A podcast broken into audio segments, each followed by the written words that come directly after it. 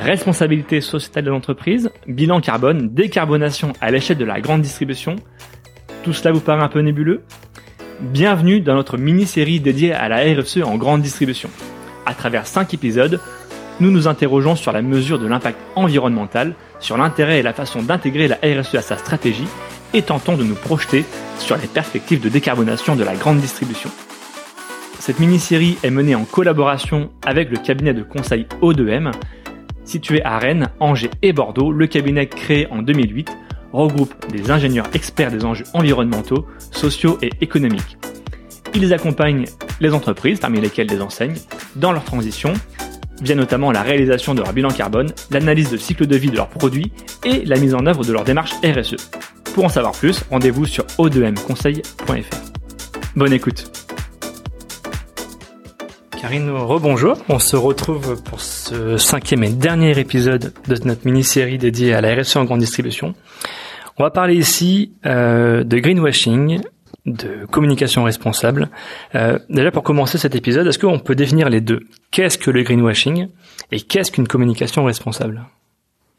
Alors, je commencerai par la, la, communication responsable. Donc, la communication responsable, c'est une communication qui va porter euh, sur des sujets mm, plutôt environnementaux, sociaux ou des sujets euh, euh, à impact et qui repose sur des éléments de, de preuve, c'est-à-dire que la communication responsable est une communication qui doit être voilà exacte, réaliste, qui, qui doit s'appuyer sur des faits tangibles et objectifs. On revient toujours à une démarche assez scientifique, mais qu'on vient intégrer dans une communication parce que effectivement, euh, on a plutôt eu tendance ces derniers temps à voir un peu l'effet inverse de communication, on va dire euh, opportuniste et qui dérive vers le greenwashing dans la mesure où euh, elles sont assez euh, génériques avec des arguments euh, qui vont être non vérifiables, pas précis, ou qui vont s'appuyer sur un élément euh, mineur de euh, d'une démarche qui va permettre peut-être de réduire de façon mineure l'impact par exemple d'une entreprise ou d'améliorer de façon mineure son impact euh, social mais en, en, exagérant en fait cette communication on va y revenir justement sur cet aspect de la communication, notamment en opposition avec le print et le digital. On va y revenir. Et du coup, la définition du greenwashing, alors le greenwashing, en fait, c'est un, en gros, c'est un message publicitaire euh, qui peut euh, induire en erreur celui qui l'écoute sur euh, la qualité écologique réelle d'un produit ou sur la la réalité aussi de de la promesse sociale parce qu'on parle souvent de, de greenwashing mais on a aussi du social washing par exemple et donc c'est euh, vraiment des messages qui induisent en erreur, qui laissent penser que euh, euh, la qualité écologique du produit va au-delà de ce qu'elle est réellement. Et pour le coup, en contradiction avec la communication responsable, ça, ça, ne s'appuie pas en règle générale sur des données précises, vérifiables, transparentes, etc. C'est un, donc c'est un sujet extrêmement tendance, hein, la, la, communication en grande distribution, notamment euh, beaucoup d'enseignes font le pari euh, d'arrêter le prospectus papier et il y a justement beaucoup d'impact washing, de greenwashing autour de ça. Euh, alors déjà, pourquoi O2M s'est lancé dans cette communication responsable, enfin dans cet accompagnement autour de la communication responsable? Alors on s'est penché sur le sujet et ça fait déjà euh, 4-5 ans en fait ah qu'on a une responsable en charge de ces, de ces sujets et moi j'ai rejoint l'équipe plus récemment. Okay. Parce qu'en fait, on s'est rendu compte, euh, de par l'expertise qu'on avait, on remettait à nos clients des études de bilan carbone, d'analyse de cycle de vie. Et puis voilà, on remettait le bébé, et puis derrière, eux pouvaient communiquer sur, euh, sur, sur les résultats de ces différentes études, et on a pu se rendre compte que euh, la valorisation en fait de ces études derrière euh, était pas toujours conforme à, aux, aux résultats même. Okay. Et donc il fallait un moment euh, ramener un peu de vérité. C'était pas forcément volontaire parce qu'il peut y avoir de l'interprétation, euh, de la globalisation, et c'est là où ça devient euh, un peu dangereux parce que du coup on n'est plus voilà conforme à la réalité scientifique. Et forcément, je, te pose la question, mais on, parce qu'on fait la position entre le print et le digital. Euh, quel est ton regard hein, justement, ou quel est le regard d'ODM sur euh, euh, sur ces deux grands piliers de la communication? On sent qu'il y a, que, le, que, le, print a tendance à disparaître, mais j'ai l'impression qu'on a tendance à enterrer un petit peu trop vite. Alors voilà, nous, on n'est pas là pour opposer les deux, ni pour prendre position, parce que justement, nous, notre intérêt avec notre démarche scientifique, c'est d'apporter une réponse à travers la mesure. Et euh, aujourd'hui, on a pu mesurer, on peut mesurer effectivement la réduction euh, de l'impact via la suppression euh, physique du papier. Du papier. Donc ça, voilà, c'est tout à fait mesurable. Donc on peut se dire oui, on gagne du coup en, en, en, impact, on réduit notre impact. Reste à voir derrière comment ça se traduit aussi dans le comportement des consommateurs. Est-ce qu'on n'a pas un transfert d'impact sur la partie numérique? Combien de personnes vont utiliser du coup une appli derrière pour euh, pour gérer leur euh, leur promotion, euh, combien de clics ça va générer, quel impact finalement numérique derrière on, va pouvoir engendrer et c'est aussi la comparaison des deux qui nous permet in fine de dire si telle ou telle approche est la bonne ou pas. Mais rebond. Exactement. Il peut vraiment y avoir un effet rebond derrière dans les pratiques et qui n'est pas toujours mesuré ou valorisé d'ailleurs dans la façon dont les enseignes euh, mettent en avant la suppression des prospectus. Ouais, parce que les enseignes, concrètement, vous vous l'opposez pas, mais les enseignes, franchement, elles l'opposent entre le print et le digital. Euh, elles poussent justement les consommateurs à se rendre sur, sur les applications mobiles, à se rendre sur les catalogues en ligne, etc. Euh, ça veut dire que vous, vous avez réussi à mesurer du coup l'impact du numérique? Enfin, vous avez réussi à mesurer ce transfert justement du print vers le vers le numérique? Et comment ça se matérialise On n'a pas mesuré à date, c'est quelque chose qu'on pourrait euh, tout à fait faire. Vous êtes dessus en tout cas. Euh, mais on, on, travaille sur le sujet. Et après, euh, ça ne veut pas dire que l'enseigne ne peut pas communiquer dessus, mais si on veut vraiment communiquer de façon responsable sur le sujet, on peut mettre en avant qu'on réduit son impact d'un côté, mais il ne faut pas occulter l'impact du numérique derrière. Donc ça voudrait dire que dans chacune des communications, on devrait pouvoir avoir accès aussi à l'information sur le sur le rebond, sur euh, le transfert d'impact généré sur la partie numérique. Et là, on peut rentrer dans les clous d'une communication responsable dans la mesure où on a les données de chaque côté et le consommateur est en capacité, ou alors on lui mâche le travail, mais de, de pouvoir in fine euh, pouvoir faire les plus et les moins de, de chaque côté. On parle justement du transfert du print vers le numérique. Euh, il y a aussi un impact, un effet rebond, je pense, sur l'arrêt du print.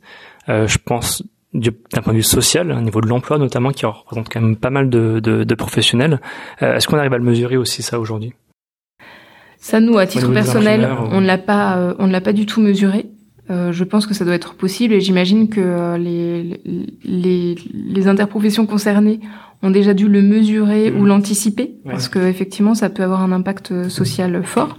Donc c'est aussi à intégrer dans une démarche RSE clairement. Donc ça veut dire que c'est intéressant de poser cette question parce que de la même façon on valorise assez fortement l'arrêt de ces prospectus, mais on occulte des impacts associés qui soient environnementaux ou sociaux. Donc on peut valoriser d'un côté, mais il faut pas oublier de rappeler le reste de l'information pour être euh, le plus transparent euh, possible. transparent justement pour pas éviter ce fameux greenwashing. Euh, alors tu as donné la définition, mais comment on peut éviter ce greenwashing? Est-ce que alors j'ai l'impression que les magasins et les enseignes n'ont pas toujours conscience euh, de ce qu'elles disent, hein, parce que je pense que pour être parfaitement transparent, faudrait être précis elles ne, ne le sont pas toujours. Euh, comment éviter concrètement le greenwashing? Alors déjà, le greenwashing, on peut dire qu'il euh, qu'il revêt, enfin, il a plusieurs visages, j'ai envie de dire, parce que voilà, on a donné une définition assez générale, euh, mais ça peut être euh, à travers une promesse mensongère ou, euh, ou disproportionnée, c'est-à-dire qu'on va vraiment mettre l'accent sur quelque chose de mineur, là où à côté l'entreprise ou l'activité va avoir des impacts majeurs sur autre chose, mais elle n'a pas bossé sur le sujet. Donc là, c'est complètement disproportionné. On peut avoir euh, justement une, une absence de, de preuves euh, dans ce qu'on avance ou de précision. Donc ça va rester euh, hyper générique, c'est 100% naturel, c'est durable, c'est vert. donc il faut faire très attention. Sans donner plus d'explications. Sans donner plus d'explications. Euh, ce que j'ai pas dit tout à l'heure en matière de communication responsable, que c'est une communication qui encadre beaucoup de terminologie, Euh, et on ne peut pas dire tout et, n'importe quoi. On, on pourra le l'évoquer, mais on ne peut plus dire neutre en carbone, etc. Euh, juste pour revenir sur la partie greenwashing, d'autres signes aussi du greenwashing, ça peut être tout simplement une présentation euh, visuelle ou sonore assez suggestive. Ça va être bah, je sais pas, une, voiture en pleine nature. Donc maintenant, on n'a plus le droit de les montrer en train de, de, de rouler sur, sur des pistes en pleine nature, que ce soit absolument que ce soit sur une route, par exemple. Euh, ou parfois dans des pubs audio ou même des, euh, des, des, pubs télé, euh, ne serait-ce que d'avoir un environnement sonore de nature, de bruit de petits oiseaux, d'eau qui coule. Voilà, si c'est pas en accord véritablement avec ce que vous présentez, ça peut être du greenwashing considéré comme tel c'est aussi euh, banaliser en fait des, des comportements euh, négatifs. C'est-à-dire qu'on on va minimiser euh, euh, le, le fait, je sais pas, si on communique par exemple sur euh, le fait de pouvoir voyager tous les week-ends à pas cher et tous les week-ends faire une euh, aller dans une ville européenne de, de notre choix, etc. Donc, euh, euh, banaliser des comportements de ce type dans une communication ça peut être considéré comme du greenwashing. Et à l'inverse, dénigrer des comportements positifs, euh, ça peut être aussi considéré comme du greenwashing. Donc ça prend, voilà, ça revêt quand même. Euh, de choses. Ouais, ça, ça revêt beaucoup de choses. Euh, pour répondre à ta question, du coup, comment on peut éviter tout ça? Déjà, en prenant conscience de ce qu'on a le droit de dire et de ce qu'on n'a pas le droit de dire en termes d'allégations, puisque ça, ça commence à être assez encadré. Mhm. Le greenwashing est de plus en plus encadré par, par la loi et certaines terminologies le sont aussi.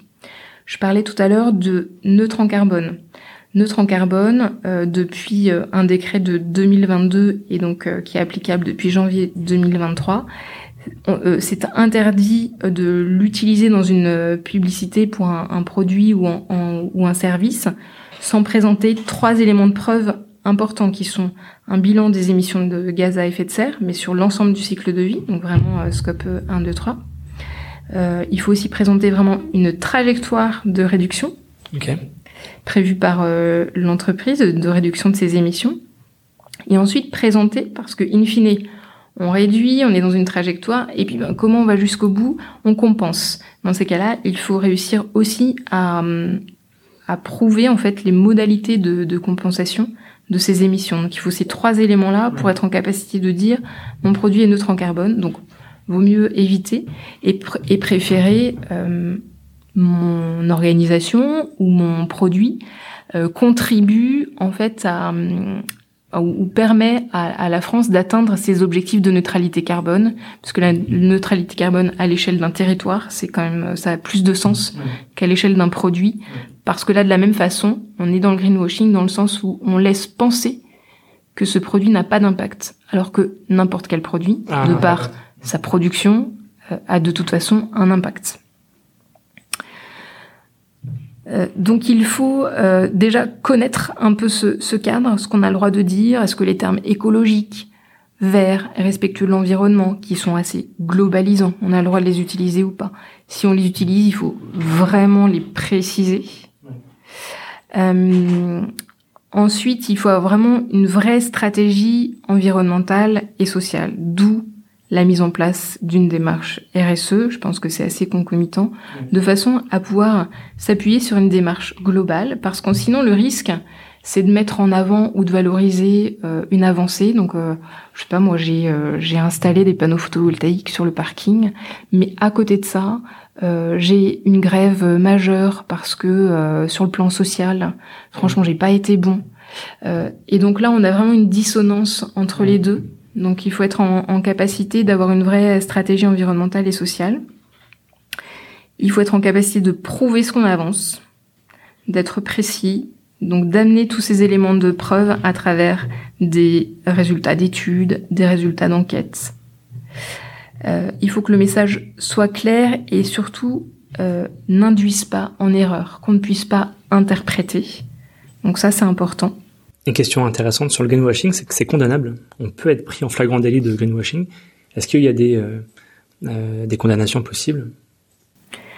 Oui, il y a euh, des condamnations possibles. En fait, c'est le greenwashing euh, depuis peu, hein, c'est euh, inscrit dans le code de la consommation. C'est une infraction qui est passible de deux ans d'emprisonnement jusqu'à deux ans d'emprisonnement et 300 000 euros d'amende. Donc c'est pas rien. Pas ouais. Après, le premier risque finalement ne sera peut-être pas celui-ci, mais les risques sont importants de perte de confiance Des de ses consommateurs, euh, de dégrader totalement son, son image, sa réputation et in fine aussi sa marque employeur.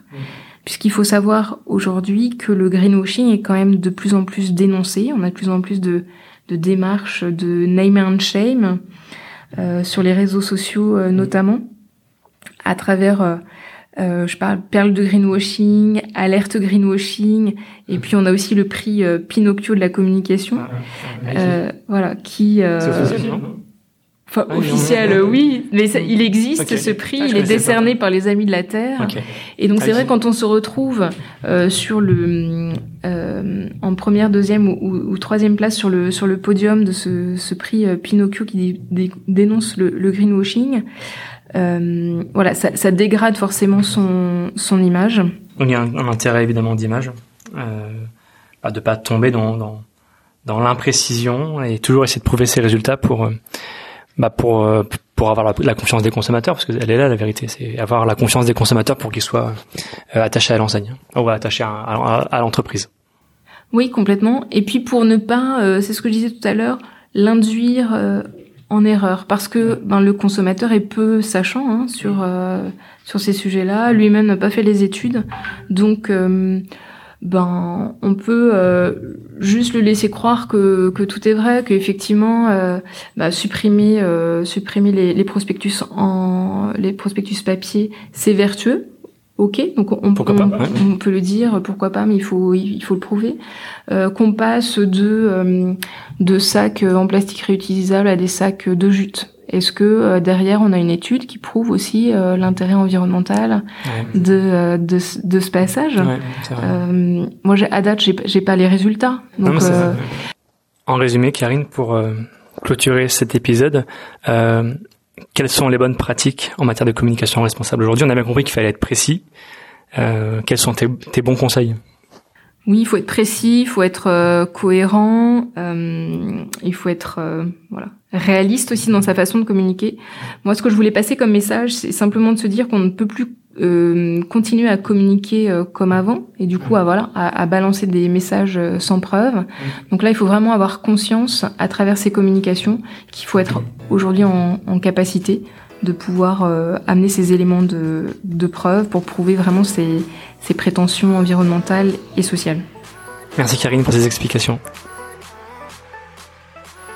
Nous voilà à la fin de cette mini-série consacrée à la RSE en grande distribution. J'espère que vous avez pris du plaisir à écouter ce format très riche et très dense.